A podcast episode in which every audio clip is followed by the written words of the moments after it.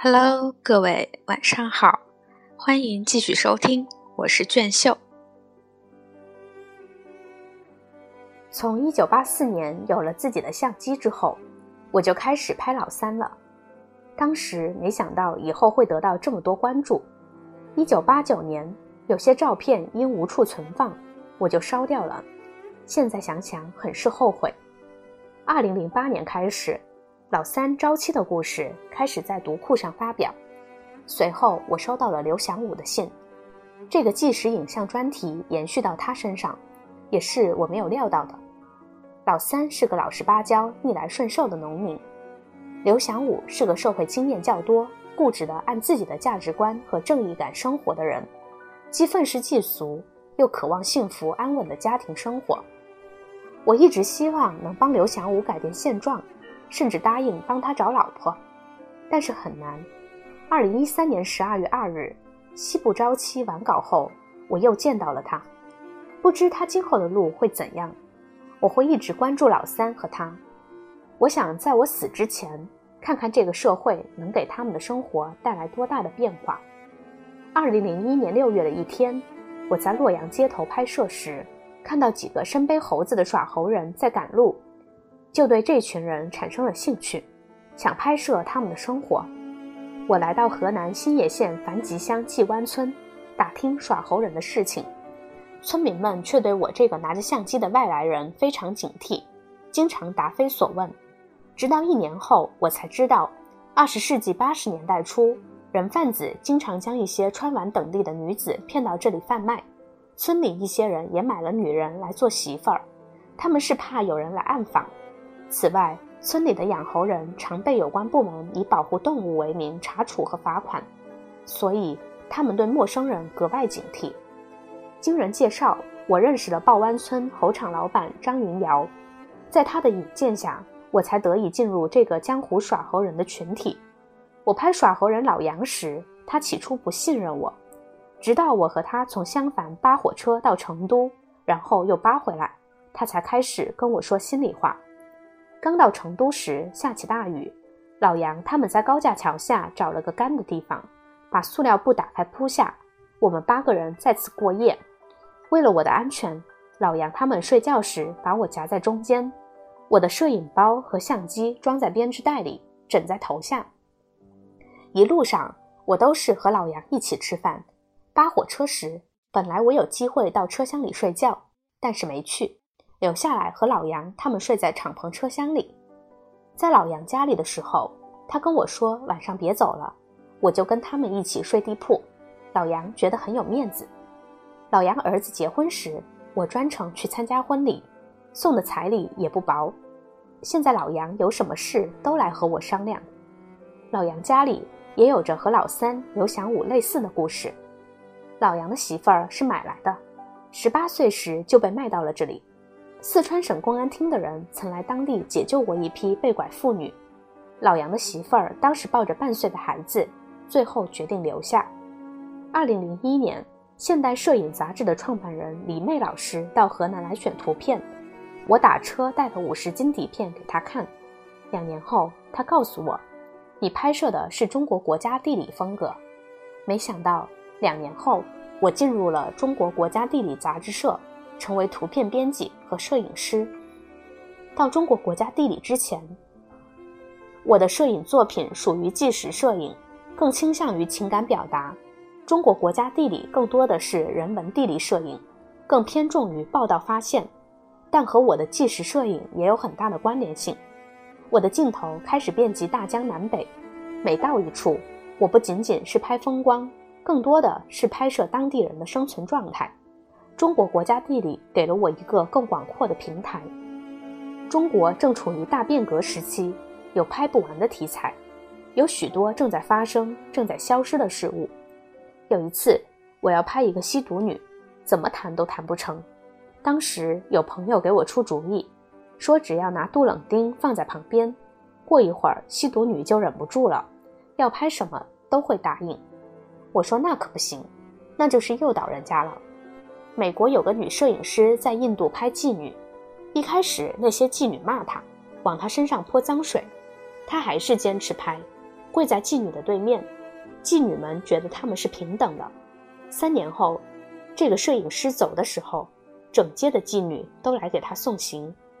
二零零九年，为拍摄家当系列作品，我来到西藏墨脱县，在洛巴人的村子里拍摄时，小腿被一条狗猛咬了一口，顿时鲜血直流。如果二十四小时内打不上狂犬疫苗，就有生命危险。解放军驻藏某部队带着疫苗往墨脱赶，同时这边也叫了一辆车准备送我出去。只有这样，双方才能在有效时间内对接上。没有公路，送疫苗的车只能走石子路进来。这时偏偏又下起了雨，而接我的车也要两小时后才能到。我躺在村卫生室的床上，脑子里突然闪过了死亡的念头。我问自己：我值得为此而死吗？今天会不会是我拍下的最后一张照片的日子？包扎好伤口后，我离开卫生室，继续拍摄家当。村里的干部不解地问。你真不要命了吗？当然，最后化险为夷。我从事摄影已经快三十年了，在这近三十年里，我的镜头从来没有说谎。我希望自己的作品能通过一个很小的视角去表现社会。现在回头看我当年拍摄的作品，就像看到自己孩子的成长过程，这种心情是很微妙的。虽然摄影创作是很艰苦的。但我从未感觉到精神上的疲倦，我喜欢这样的职业生活。谢谢柴进、杨景林、张立宪这些朋友的陪伴，还有我的同事们的鼓励，尤其要感谢家人默默的支持。如果有一天我老了，我想从事摄影教育工作，我还想把我收藏的那些有价值的照片捐献给社会，让更多的人了解摄影，了解我们这个社会的发展过程。我感觉这些工作也是很美好的，我会逐一去实现。二零一四年春于北京，寻找耍猴人，四川的猴子被河南人耍了。在中国民间江湖，那些牵着猴子四海为家的耍猴人多半来自新野。中国有两个地方以耍猴为生，一个是河南南阳市新野县。一个是安徽阜阳市利辛县，利辛县已经没多少耍猴人了，而据新野县的不完全统计，仅2002年一年中，至少还有两千人外出耍猴卖艺。新野县就是《三国演义》第四十回里诸葛亮火烧新野的所在地，这里位于南阳盆地中心，属汉水流域，古为黄河故道，南临湖北襄阳，土地贫瘠。即使在风调雨顺的年头，也产不了多少粮食。在四川跟拍耍猴人时，我常听围观猴戏的人说，四川的猴子被河南人耍了。在人们的印象里，峨眉山才是出猴子的地方，新野根本没有猴子生活所需的高山和森林。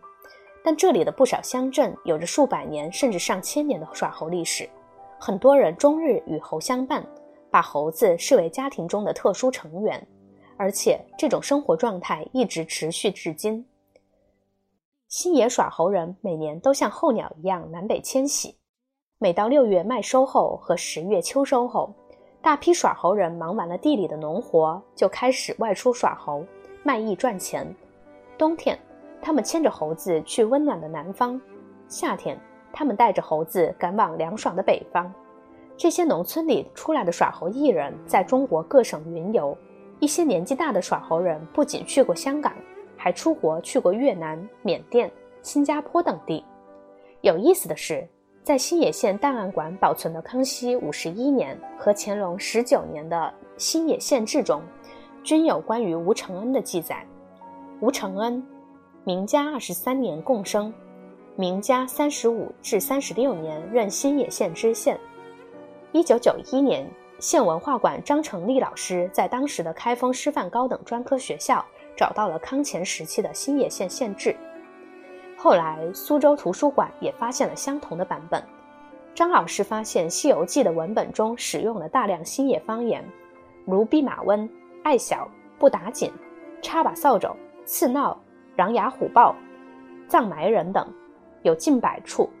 有些俚语只有在新野的某些村庄里才能听到，如乱爬茶、风发、轱辘、肉头佬、烂板凳等。《西游记》第二十八回花果山群妖聚义，黑松林三藏逢魔中还有关于耍猴人的描写，会有那遭网的、玉扣的、夹环哪去了，教他跳圈做戏、翻筋斗、竖蜻蜓，当街上筛锣擂鼓，无所不为的玩耍。在新野县做过知县的这个吴承恩，和《西游记》的作者吴承恩生活在同一年代。前者是安徽桐城人，后者是江苏淮安人，而其祖籍正是桐城。两个吴承恩是否为同一人？《西游记》的写作是否受到过星野耍猴人历史文化的影响，还有待考证。